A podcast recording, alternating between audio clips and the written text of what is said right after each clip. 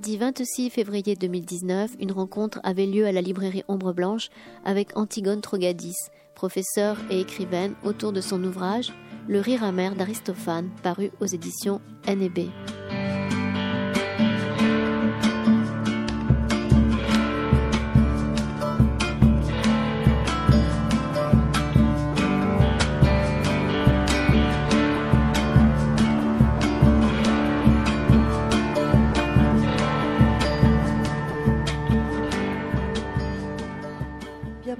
Remercier euh, Antigone Trogadis parce que nous la suivons sur tous ses romans, d'avoir accepté notre invitation à la librairie pour ce magnifique livre, Le rire amer d'Aristophane.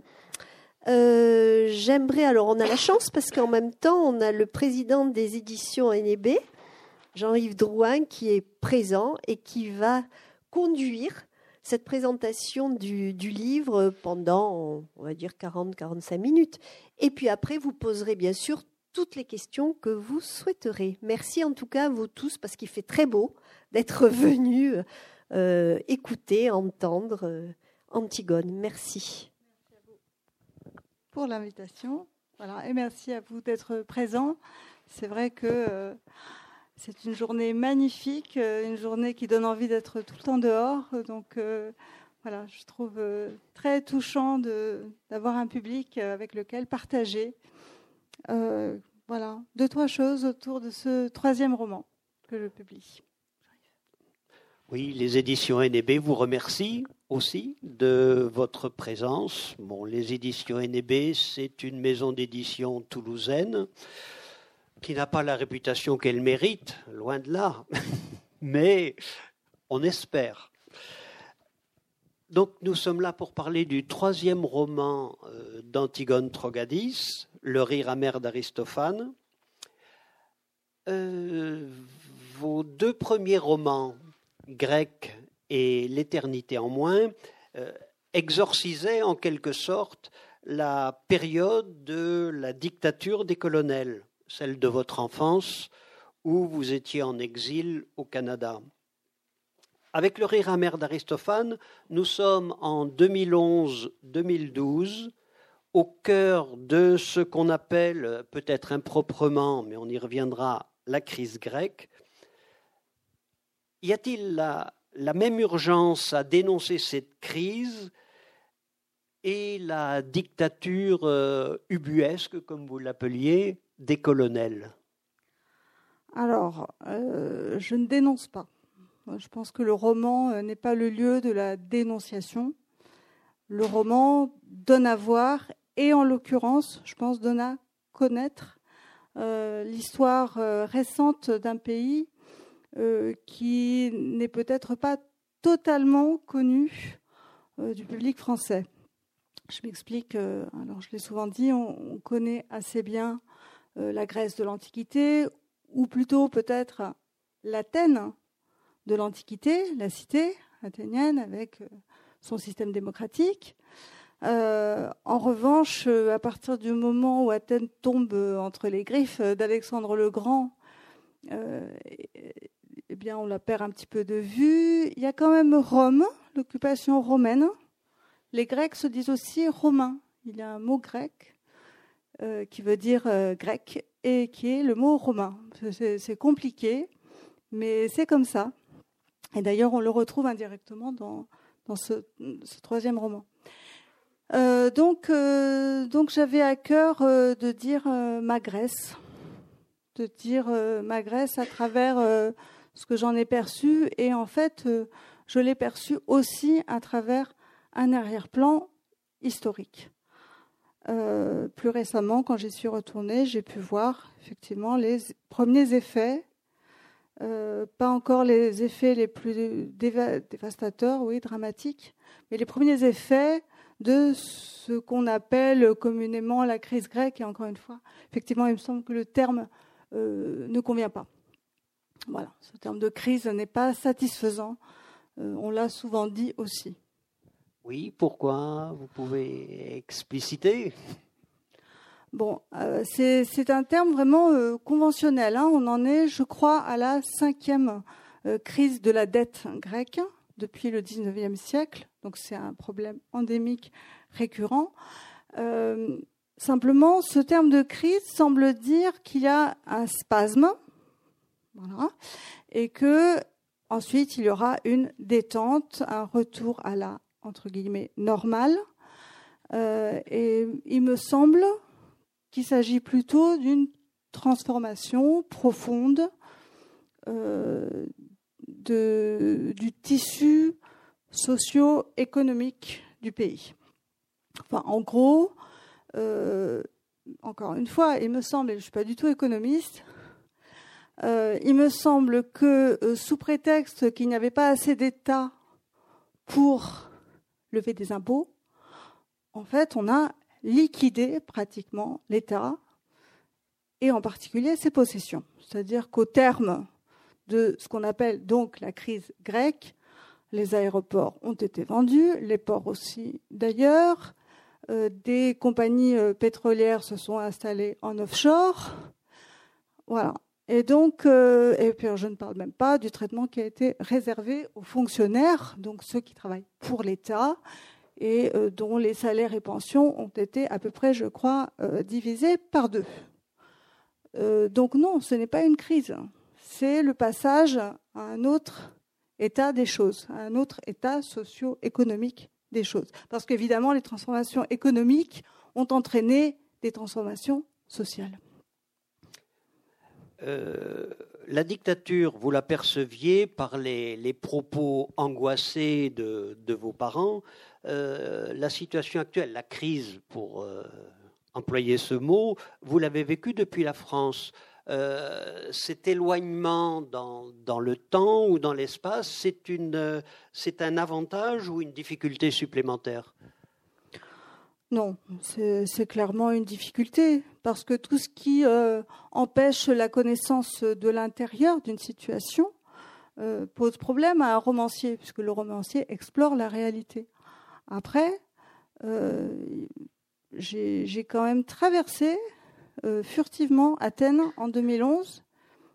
Et pour le coup, c'était un avantage d'y retourner euh, des années après mon précédent voyage et de voir le désastre, voilà, le, désastre humain qui était cette entre guillemets donc crise et en particulier, je le dis à chaque fois, mais ça m'a traumatisé, il faut dire, euh, il faut dire ce qui est, euh, les SDF. Voilà. Eh bien, quand euh, j'ai grandi à Athènes, il n'y avait pas de SDF. Moi, les SDF, j'ai découvert ça à Paris, hein, dans le métro, dans le froid, mais en Grèce, il n'y en avait pas. Il n'y avait pas de personnes âgées qui dormaient sur les bancs. Voilà. Ça, je l'ai vu en 2011. C'est pour ça que je dis que c'est le passage voilà, c'est la, Grèce qui rejoint un certain système euh, euh, voilà, capitaliste euh, européen aussi, hein, un certain modèle, qui a peut-être ses avantages, mais enfin qui a aussi des inconvénients, clairement. Et ça m'a traumatisée parce que je me suis sentie encore plus étrangère dans ma propre ville, ce qui était ma ville, là où j'ai grandi, même si ce sentiment d'être étranger à sa propre ville est partagé par tous ceux qui ont quitté leur pays, qui ont quitté leurs racines. je crois que ça a été très euh, souvent euh, dit, et par des exilés, par des réfugiés, et par simplement des personnes euh, qui ont choisi de, quitter dans des conditions tout à fait pacifiques, ce qui était mon cas. je n'ai pas été chassée de Grèce. Hein. Et, voilà, ce, ce, roman est né, entre autres, mais pas seulement, de cette vision un peu apocalyptique que j'ai, c'est vrai, entreaperçu cet été-là. Oui, on sent dès le début du roman que euh, vous avez été, euh, un peu traumatisé par euh, cet aspect des gens qui sont dans la rue. Je lis le début du roman. On est plongé directement dans une situation, on a sans filet le tintement d'une pièce qui atterrit sur le carton. Yanis Kouvelas lève la tête. Mais la personne qui l'a jetée là s'est déjà fondu dans la foule. Il ne peut que se remettre à contempler le ballet de jambes danser devant lui, dans un même élan. D'abord une courbure, puis un raidissement d'avant en arrière, des jambes prises dans des toiles de jean ou enfermées dans des pantalons de costume trois pièces, des jambes dénudées de filles en ce mois de juillet, baignant dans un air chaud et étouffant, une course d'êtres sans ventre, sans sein, sans tête, des jambes qui marchent toutes seules. La vie au ras du sol est chose insoupçonnée, se dit-il. Et c'est la première pensée complète, achevée, qui résonne en lui depuis bien longtemps, depuis des jours, des semaines, il ne sait plus. Il ne tient plus les comptes. Mais il sait qu'il commence à sortir de l'état d'hébétude dans lequel il était plongé depuis son départ de la maison, qu'il commence à émerger lentement. Sans révéler la suite de l'histoire, euh, Kouvelas n'est pas un véritable SDF. Mais cette euh, expérience de vie dans la rue, euh, elle est extrêmement présente. Oui, parce qu'il rencontre pour le coup de vrais SDF euh, qu'il euh, erre euh, la nuit dans la ville, qu'il est inquiet dans cette ville. Hein. On sent que lui a vécu jusqu'alors à l'abri. En fait, c'est volontairement hein, qu'il se, plonge comme ça dans ce, labyrinthe qui est Athènes. Enfin, je, vois toujours Athènes comme un labyrinthe. D'ailleurs, c'est un labyrinthe puisque c'est une ville qui a été un peu construite n'importe comment, hein, sans, plan d'urbanisme. ce qui a son charme aussi d'ailleurs.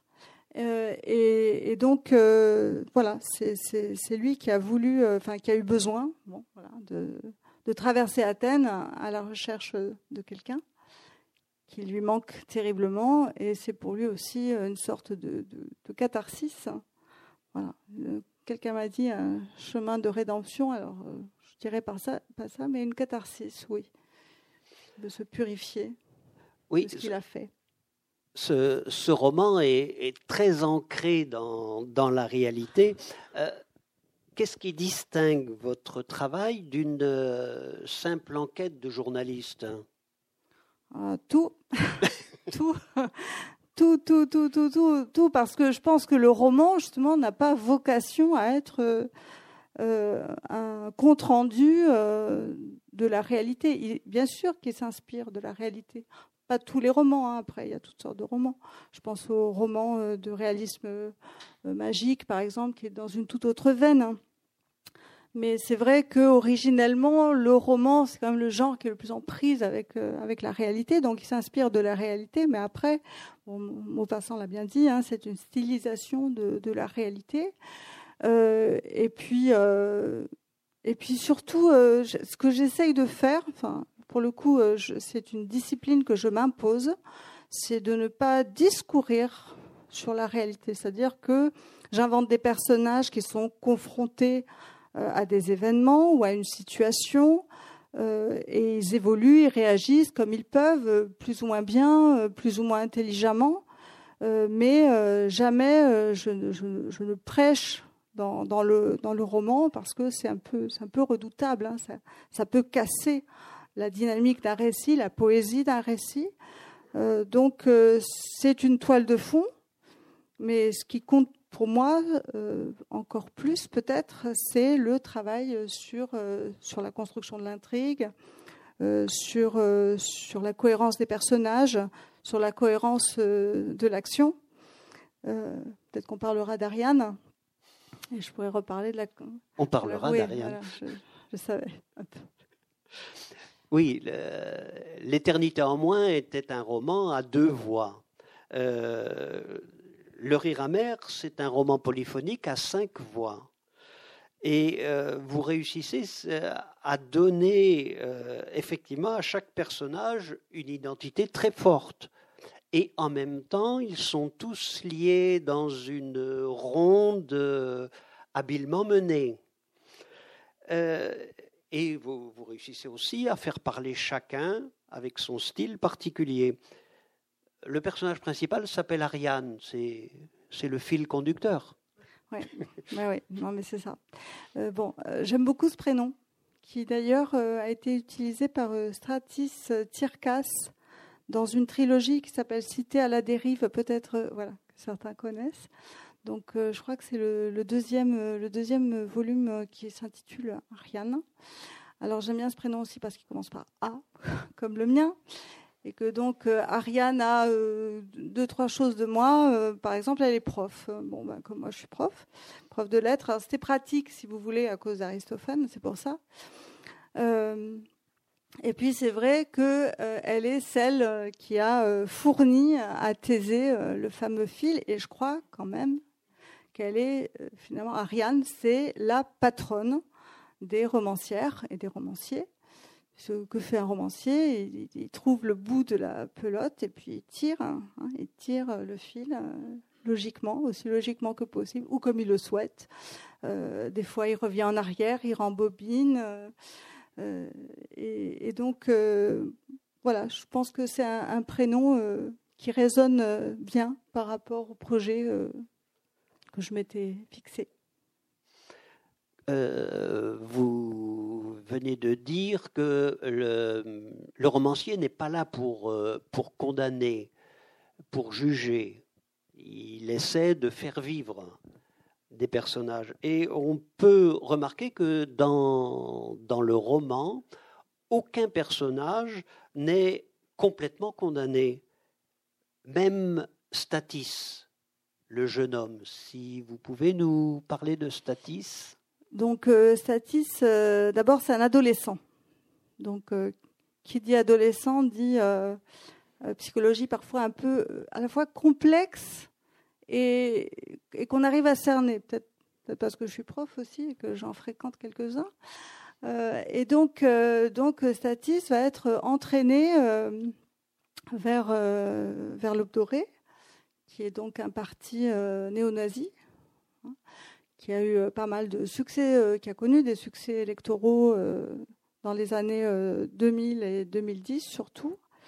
et c'est vrai que je ne le, c'est pas que je ne le juge pas. Non, un romancier n'a pas à juger. Un romancier, il, travaille sur son personnage comme un romancier.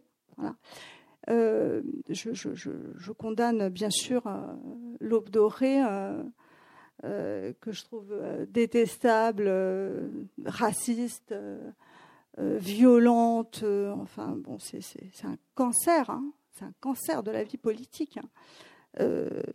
mais, en fait, quand, je me charge d'un personnage, je, ne peux me charger d'un personnage que si je peux en sauver quelque chose. C'est pour ça que j'admire beaucoup Balzac, par exemple, parce que Balzac se charge parfois de personnages. Enfin, il n'y a rien à y sauver et lui, il s'en charge. Et je trouve ça admirable. Voilà, c'est quasiment euh, christique, si vous voulez. Il se sacrifie euh, pour des personnages qui vraiment n'en valent pas la peine. Par exemple, il pense qu'à l'argent. Voilà, que l'argent, l'argent, l'argent. Le pire n'étant pas Rastignac. Euh, et, j'admire ça. J'aimerais un jour arriver à ça, à autant d'abnégation euh, et, travailler sur un personnage qui n'en vaut pas la peine. Je ne sais pas. J'y réfléchirai. En tout cas, là, non. Là, j'avais envie euh, euh, aussi de, nuances, de vraisemblance. Et, si je le condamnais entièrement, alors qu'est-ce qu'on obtenait? On obtenait une sorte de contraste un peu facile, qui finalement ne dit rien de l'humain. Or, que fait le romancier? Il travaille sur l'humain. D'ailleurs, euh, la littérature, euh, euh, c'est l'humanité qui, apparaît aux yeux de tous, au cœur de tous, à l'esprit de tous. Et, et c'est pour ça que voilà, je lui ai, je lui ai offert une seconde chance qu'il méritait très peu, mais bon, je lui ai offerte. C'est une belle définition de la littérature vous donnez au, récit une euh, profondeur euh, par des plongées éclairantes euh, dans le passé. On pourrait parler de, de romans à tiroir. À chaque nouveau grand chapitre, on ouvre un nouveau tiroir, mais à l'intérieur, il y a d'autres tiroirs qui s'ouvrent Enfin bon, parler de tiroir, c'est pas terrible comme image. on va dire de mise en abîme peut-être, de récit dans le récit. un exemple. Ça, ce sont des récits insérés parce que j'y reviendrai hein, sur le rapport au passé. C'est Ariane qui est en face d'un personnage et elle découvre qu'il est turc. En une fraction de seconde, Oran était devenu Hassan, l'aga qui régnait autrefois sur le village de sa mère et qui lui donnait son nom sous l'occupation ottomane. Il s'était fait ensuite percepteur de l'Empire ottoman, venant réclamer sabre à la main la part due au sultan, tandis que les paysans enfouissaient dans leurs champs la récolte de blé dans une énorme jarre, retrouvée des siècles plus tard au cœur du champ de son grand-père dans les années soixante. La céréale avait noirci et pourri, mais la révolte silencieuse de ceux qui avaient choisi de désobéir résonnait encore à travers elle.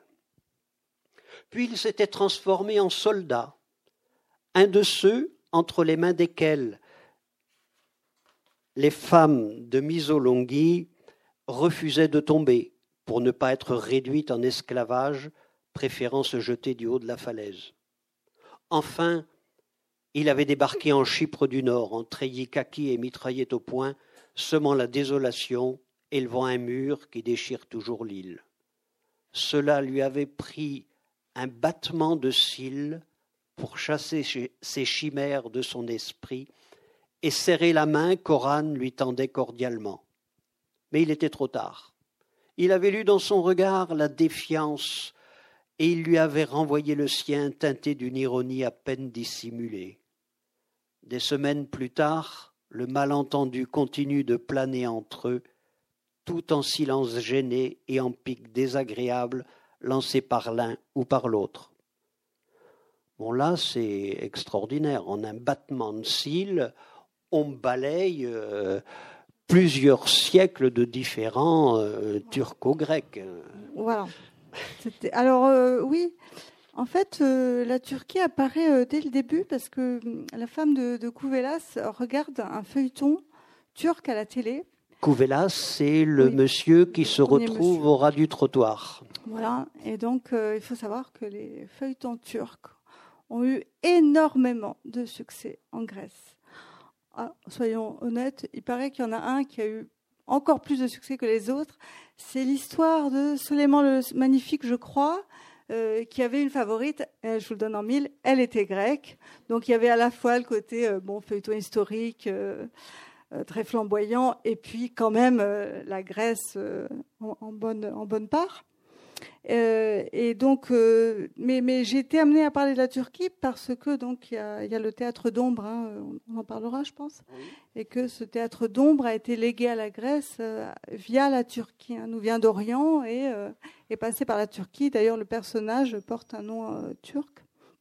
Donc, du coup, j'ai un peu tourné la Grèce vers l'Orient hein, dans ce roman, alors que dans le précédent, elle était plutôt tournée vers vers l'Occident, vers euh, l'Ouest, vers l'Italie.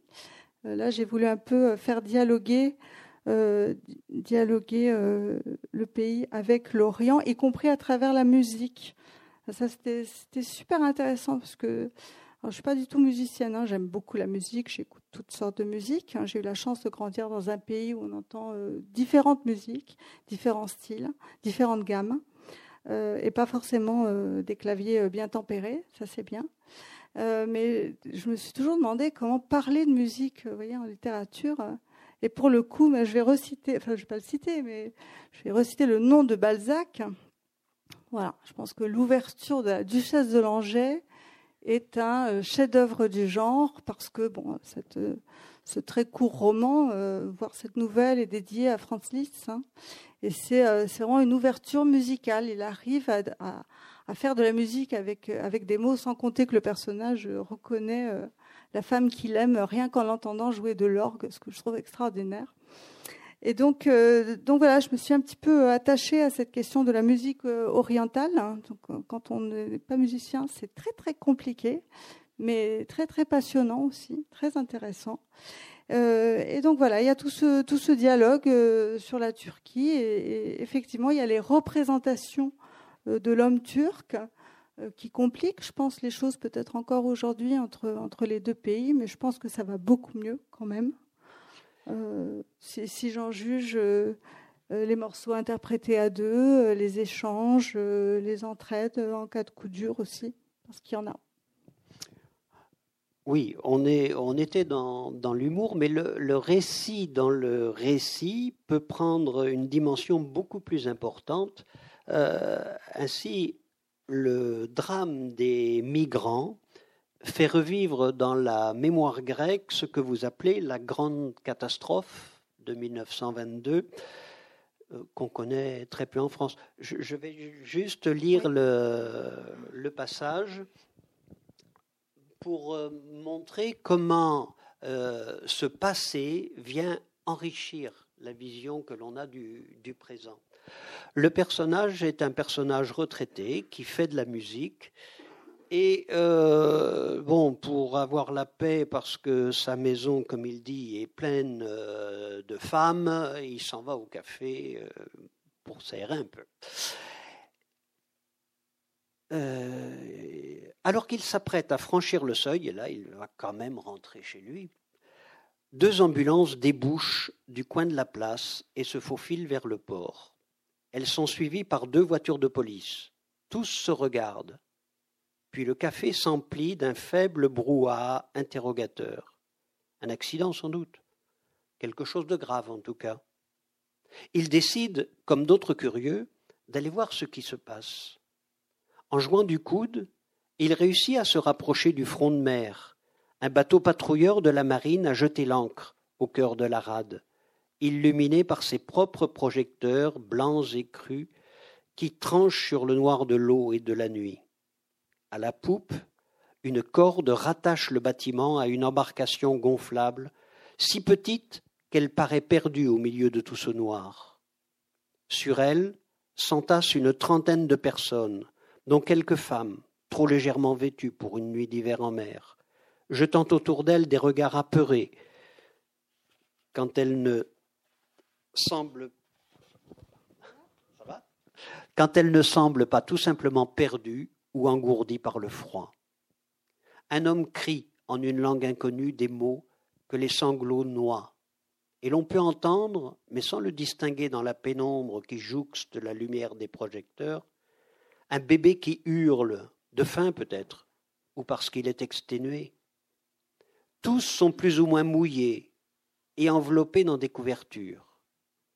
Mis à part l'homme qui pleure en prenant à partie les spectateurs du port, les occupants de l'embarcation cherchent à éviter les yeux grands ouverts de cette masse de visages pétrifiés, braqués sur eux, qui les observent dans la nuit, il devine sans doute de loin le mélange de pitié, de réprobation et de curiosité qui les anime. Encore des clandestins, murmure un homme près de lui. Un autre se demande ce qu'on va en faire. Il y en a de plus en plus, souligne un troisième. La conversation s'embrase doucement et il est vite question de les renvoyer chez eux. Mais Pavlos reste silencieux. Aux paroles des badauds se substitue une voix surgie du passé, et le bleu nocturne s'enflamme d'un crépuscule sanglant. Le bateau gonflable devient un navire de commerce et se charge de centaines de personnes avant que la vision ne se dissipe et que le bâtiment ne redevienne ce frêle radeau des temps modernes. Par la suite, le récit prend de l'ampleur. Là, il est simplement annoncé.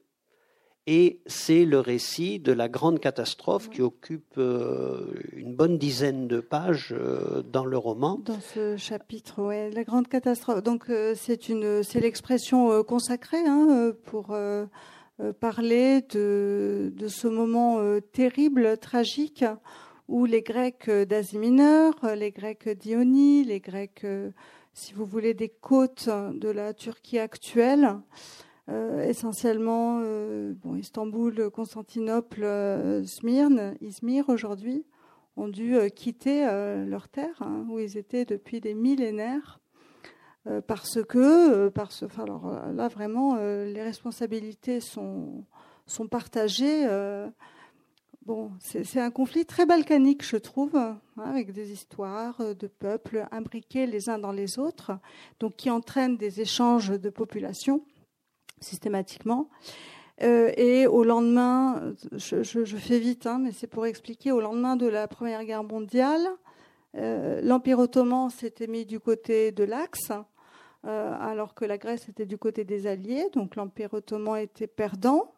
Euh, la Grèce, euh, il y a eu une occasion, parce qu'il y avait en plus des exactions, je ne parle même pas du génocide arménien, donc une occasion de reprendre ces terres perdues des siècles plus tôt et où vivaient effectivement beaucoup de personnes de langue grecque, de grec. donc, envoi d'un corps expéditionnaire, euh, occupation euh, d'Izmir, sauf qu'il y avait aussi des Turcs qui vivaient là et qui d'ailleurs souvent appartenaient à des classes sociales moins favorisées. Et là-dessus arrive euh, Kemal Atatürk avec une espèce de flambée de, nationalisme. Il galvanise les foules. L'armée grecque s'aventure mais c'était une folie, euh, s'enfonce en Anatolie, dans un territoire qu'elle ne connaît pas, un territoire euh, désertique, arrive à 100 km d'Ankara, et là, et là, c'est la contre-offensive qui repousse l'armée euh, jusqu'aux côtes, et c'est le 13 août 1922 que Smyrne flambe, parce qu'il y a aussi l'incendie hein, dans le roman qui est un peu un fil conducteur. Donc euh, Smyrne flambe et il faut partir. Voilà, il faut partir très très vite parce que euh, euh, quand l'armée turque entre dans la ville, il y a aussi des exactions. Et, donc un million de Grecs vont devoir fuir les côtes et s'installer en Grèce, pas toujours dans des conditions idéales. Ils vont passer souvent des années en bidonville du côté du Pirée avant qu'on leur donne euh, un, voilà, un petit lopin de terre où ils pourront se reconstruire, soit euh, en banlieue d'Athènes, soit d'ailleurs euh, parfois en province. Donc c'est ce qu'on appelle la grande catastrophe. Euh, alors pas du tout mon histoire. Hein. Je, ne suis pas originaire d'Asie mineure, mais j'ai écouté des témoignages absolument poignants. et, c'est vrai que c'est difficile de ne pas faire le rapprochement avec ce qui se passe aujourd'hui. Euh, j'ai tenu, parce que ce qui est aussi à la base euh, du roman, c'est des lectures hein, sur l'histoire de la Grèce. Donc j'ai tenu à, insérer euh, cette histoire qui peut expliquer aussi la dimension musicale du rire amer d'Aristophane. Le, on pourrait parler également, donc, euh, ce, thème des, migrants, euh, du voyage, on y reviendra sans doute encore, voyage vers Athènes, mais fuite d'Athènes, où on ne peut pas vivre non plus. Euh, un autre aspect, alors peut-être encore plus mal connu que la grande catastrophe pour des Français, c'est euh, la dimension poétique que vous donnez au roman avec le personnage de Karagiosis. Alors, Karagiosis. Alors, Karagiosis, c'est celui que. Moi, je l'ai découvert absolument eh avec ce roman. Eh oui. c'est parce que vous n'avez pas grandi en Grèce. Si vous aviez grandi en Grèce, vous auriez euh, ben, une, sorte de l'équivalent de Guignol, si vous voulez, hein, mais c'est un théâtre d'ombre. on le voit hein, sur la très jolie couverture euh, d'Isabelle Giré de Lambert, qui m'a fait l'amitié de la concevoir pour, euh, pour ce roman et pour les éditions NB. Donc oui, alors c'est un personnage du théâtre d'ombre. Du coup, euh, j'ai découvert que le théâtre d'ombre vient d'Orient, peut-être de Chine, d'ailleurs on dit ombre chinoise, en tout cas d'Indonésie, avec les figurines de Java qui sont absolument extraordinaires euh, de, finesse et de délicatesse. Et, euh, puis donc le théâtre d'ombre est passé par la Turquie et Karagözis en fait il a un nom turc qui veut dire les yeux noirs. Ou l'œil noir, je ne sais plus. Et, voilà, c'est un personnage de notre enfance qui. Alors, il a le bras très long, il a le bras droit très très long et articulé, ce qui lui permet de donner tout plein de, de claques et de baffes à tous ceux qui ne supportent pas. Et puis, il a un meilleur copain qui s'appelle Radziavatis, j'y arriverai, et qui lui est turc. Et puis, alors, vous avez à gauche, hein, à gauche de la toile, la, sa, maison euh, très, très pauvre, très humble, et puis le, sérail euh, à droite. Voilà, donc c'est un peu aussi la, Grèce et la Turquie euh, revues et corrigées par, par la comédie. Et, donc, voilà, j'ai voulu passer par, par ce personnage pour essayer de, de penser les plaies, en fait. Penser un petit peu les plaies par, par le rire. Euh, par le rire également, le rire euh, qui est dans le titre, le, le rire d'Aristophane. Euh, vous pouvez nous parler d'Aristophane L'auteur est encore connu en Grèce? Ah bah oui. Quelle question. oui. C'est un peu notre Molière à nous? Voilà. Est-ce que Molière est encore connu en France? Oui? Donc, euh, bien pour nous, Aristophane, c'est pareil, puisque donc euh, c'est le seul auteur comique. Euh, enfin, je, résume, hein, je simplifie. C'est le seul auteur comique à peu près dont nous soit parvenu des comédies, pas toutes, je crois, 11, il me semble. et il est régulièrement joué, repris, notamment à Épidore. donc voilà. Ce... Alors c'est pareil, nous on le connaît évidemment euh, de façon savante parce qu'il faut passer par des pièces dont la structure n'a rien à voir avec euh, la comédie classique par exemple, euh, parfois par la langue aussi, qui est une autre langue, hein, même si c'est du grec si on n'a pas fait de grec ancien, même si on est grec, on ne comprend pas. Hein. Donc, euh, mais, c'est quand même, c'était un auteur populaire. C'était un auteur qui voulait faire rire les citoyens. Et donc, tout naturellement, j'ai fait le lien avec Karagiosis. Hein, c'est la, culture euh, euh, populaire qui est à la fois divertissement et peut-être aussi réflexion. Hein. Chez Aristophane, c'est très très difficile de savoir ce que pensait politiquement Aristophane. Euh, est-ce qu'on sait ce que pensent les humoristes quand ils nous font un sketch Politiquement, c'est difficile à dire. Hein, leur but, c'est de, faire rire et de faire euh, flèche de tout bois. Même si on a reproché euh, beaucoup de choses à Aristophane, très graves, hein, la, mort de Socrate quand même, ce qui n'est pas rien. Euh, même s'il semble être euh, un peu un peu antidémocratique, hein, c'est parce qu'en fait il parle dans le cadre de la démocratie, donc euh, évidemment il va utiliser les hommes politiques de la démocratie pour exercer sa verve. Donc donc oui, Aristophane c'est le passé. Alors c'est toujours pareil, hein, j'essaye de, de, de, faire dialoguer le pays avec cette fois avec son passé, hein, on s'éloigne temporellement et voir la continuité et me, poser la question de l'héritage. Voilà. C'est-à-dire que quand on est grec, on est, fier euh, d'être grec, on est fier euh, d'être les héritiers euh, de cette culture, même si c'est une culture universelle.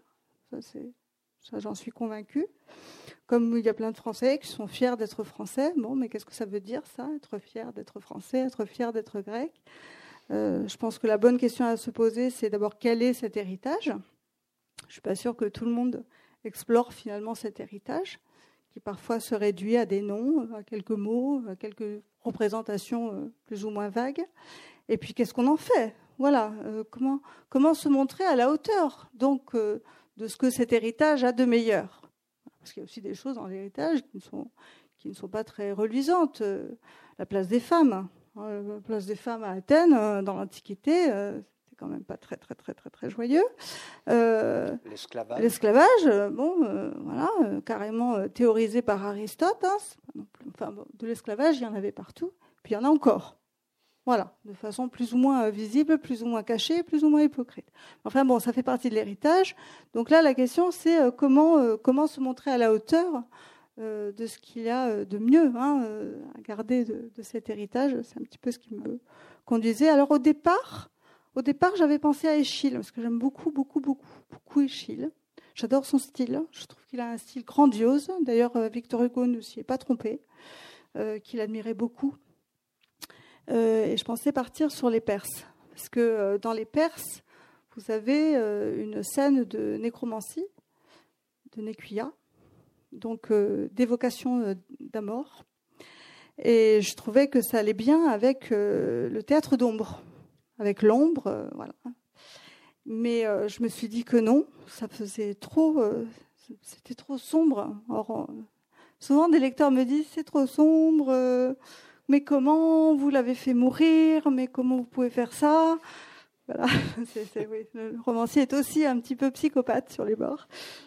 S'il faut faire mourir, on fait mourir. Hein ça, la, logique, euh, eh oui, avant tout.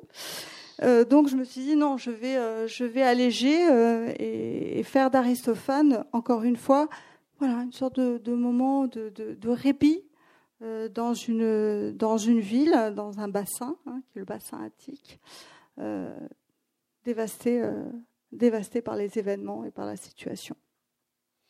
Oui, l'essentiel de l'histoire se passe à Rafina, qui est une petite ville à 40 km, au, une quarantaine de kilomètres au nord-est d'Athènes. c'est ça. Oui.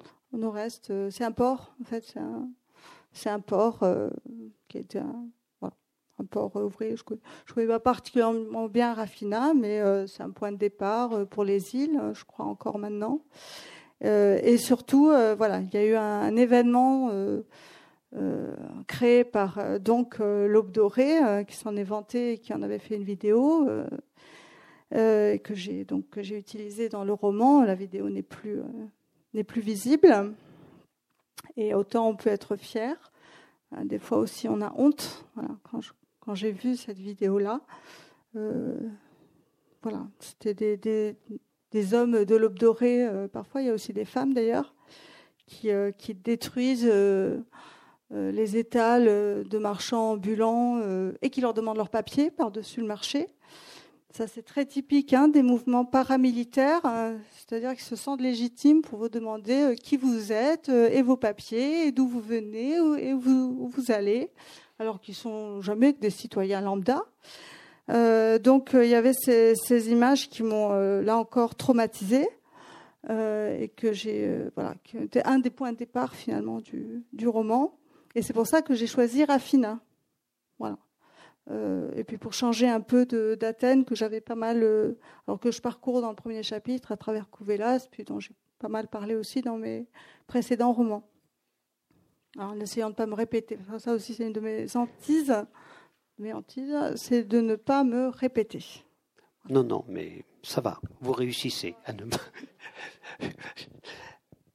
les, les Athéniens d'Aristophane euh, voulaient fuir la cité en devenant oiseau. Euh, dans votre roman, on a l'impression que le drame de la Grèce, euh, c'est d'être un, pays que, que l'on doit fuir. on y arrive comme à bon port, mais on reprend cette autoroute A1 dès qu'on le peut. Cette autoroute A1, on la voit presque à tous les chapitres, enfin au premier, deux chapitres. sur cinq, je n'étais pas si loin. Euh, et euh, oui, vous avez une phrase euh, terrible. Qui ne voudrait se laver d'Athènes? Ça, c'est, dans le troisième chapitre, pour le coup, c'est quand Ariane part sur les îles. Moi, j'ai découvert tardivement les îles. J'avoue que le voyage en bateau me semble le plus beau des voyages. Euh, et donc, elle, euh, elle fuit Athènes. Il faut dire qu'Ariane, euh, si vous voulez, donc c'est c'est le personnage qui ne supporte plus ses copies qui, se sauve dès qu'elle peut. Ariane, elle est, elle est à moitié grecque, bien sûr, elle parle la langue, bien sûr, elle est agrandie, bien sûr, mais enfin en même temps, elle est dans une position assez confortable à Athènes parce que elle est prof pour l'État français, c'est une expatriée, donc, euh, ma foi, elle gagne plutôt bien sa vie. Euh, et donc, euh, voilà, dès qu'elle peut, elle, va, elle va fuir cette. Elle peut, se permettre de fuir cette situation, de suivre des copains, d'aider des copains avec leur théâtre ambulant, là, juste, juste pour voyager. et donc voilà, elle se pose effectivement cette question, se laver d'Athènes. Euh, en même temps que euh, il y a, vous le disiez, cette, cette, autoroute. Oui, ça m'a beaucoup frappé quand j'y suis retournée. Ça n'existait pas hein, de mon temps. Euh, quand j'ai grandi, moi, à Athènes, il n'y avait pas, d'autoroute, ou en tout cas, c'était pas une vraie autoroute. Là, c'était une vraie autoroute avec des, des panneaux, mais comme aux États-Unis, quoi, des panneaux verts ou comme en Europe. Enfin voilà, ça, ressemblait comme, ailleurs. C'était plus les panneaux bleus, écrits d'abord en grec et puis en dessous en anglais, euh, enfin en lettres latines. Donc euh, oui, ça m'avait frappé ces, nouvelles voies. Alors il y a la voie maritime, il y a la voie effectivement euh, terrestre, la voie aérienne hein, évidemment. Ariane, elle, elle peut prendre l'avion, elle a les moyens. puis elle n'a pas tout le matériel que trimballent les autres. Donc euh, oui, alors c'est devenu à la fois un pays euh, d'émigration, mais ça, euh, ça fait longtemps. Ça fait longtemps que les Grecs quittent, quittent leur pays. Moi, par exemple, je ne suis pas née en Grèce. Vous voyez, mes parents étaient partis. il y en a plein comme ça. et, et puis c'est aussi devenu une terre d'immigration. Alors soit vous avez des personnes qui veulent traverser la Grèce pour euh, arriver euh, soit en France, soit plutôt euh, en Grande-Bretagne, soit, soit des personnes qui s'installent, des Pakistanais par exemple, qui se sont installés. Et bon, pour un pays qui avait un peu vécu dans l'entre-soi, ça a été compliqué, sans compter que la situation économique ne simplifiait rien. Donc, oui, ça m'intéressait de voir aussi la Grèce comme un presque comme un carrefour un croisement. Mes personnages se croisent pas mal. Hein. Je crois, je crois au hasard. je les place sous le signe du hasard. Et, pour terminer, euh, vous avez une vision optimiste ou pessimiste de l'évolution des choses? Bon, alors, euh, un, et d'un, je suis pas, euh, je suis plutôt pessimiste de nature. Ça, c'est une chose. Deux, je pense que l'optimisme n'est pas une, très bonne qualité pour un romancier. Non, non, parce que il faut, nourrir quand même euh, les drames, euh, les tragédies, euh, les souffrances. bon, voilà. je, crois que, enfin bon, c'est une question un peu politique, ça, non? C'est pas une question un peu politique? Optimiste de quel, enfin, dans quel sens sur, la, Grèce en particulier. Oui, oui, sur la situation en Grèce voilà, est-ce qu'on peut encore euh, réfléchir à un pays, à sa situation euh, isolément? Je, n'ai pas l'impression. Euh, un pays est forcément pris dans un réseau finalement de, de pays. Alors je ne vais pas dire que c'est la mondialisation, un terme un peu peut-être un peu vague et polysémique. la Grèce dépend de l'Europe. la Grèce dépend aussi d'autres d'autres pays. Euh, moi, la question que je me pose, c'est qu'est-ce qui reste, qu'est-ce qui reste d'un pays, donc quand euh, à peu près tout a été euh, vendu, comme je le disais tout à l'heure. Voilà. donc la langue. bon, alors certes, maintenant il y a beaucoup de touristes qui reviennent. Donc j'ai lu que en été, il y a 30 millions de touristes pour 11 millions d'habitants, ce qui ne me semble pas du tout raisonnable. Voilà, ni en termes écologiques, ni en termes économiques. Je l'ai dit, je le répète, je ne crois pas qu'un pays soit uniquement une auberge. Il faut qu'il ait ses propres ressources, ses propres richesses, sa propre structure, me semble-t-il. Et donc, euh, il y a à reconstruire, sans doute. C'est un peu un, un champ de ruines, probablement, profondément derrière les apparences, et donc le retour des touristes euh, et des, gens qui prennent des cafés. Euh, c'est bien hein, de prendre des cafés, c'est bien. mais un pays ne peut pas être que du commerce. Voilà. Donc c'est sans doute à reconstruire, mais est-ce que ce n'est pas vrai pour beaucoup de pays? Oui, probablement. Merci en tout cas pour, euh, pour votre présence et votre écoute voilà, bienveillante. Merci beaucoup.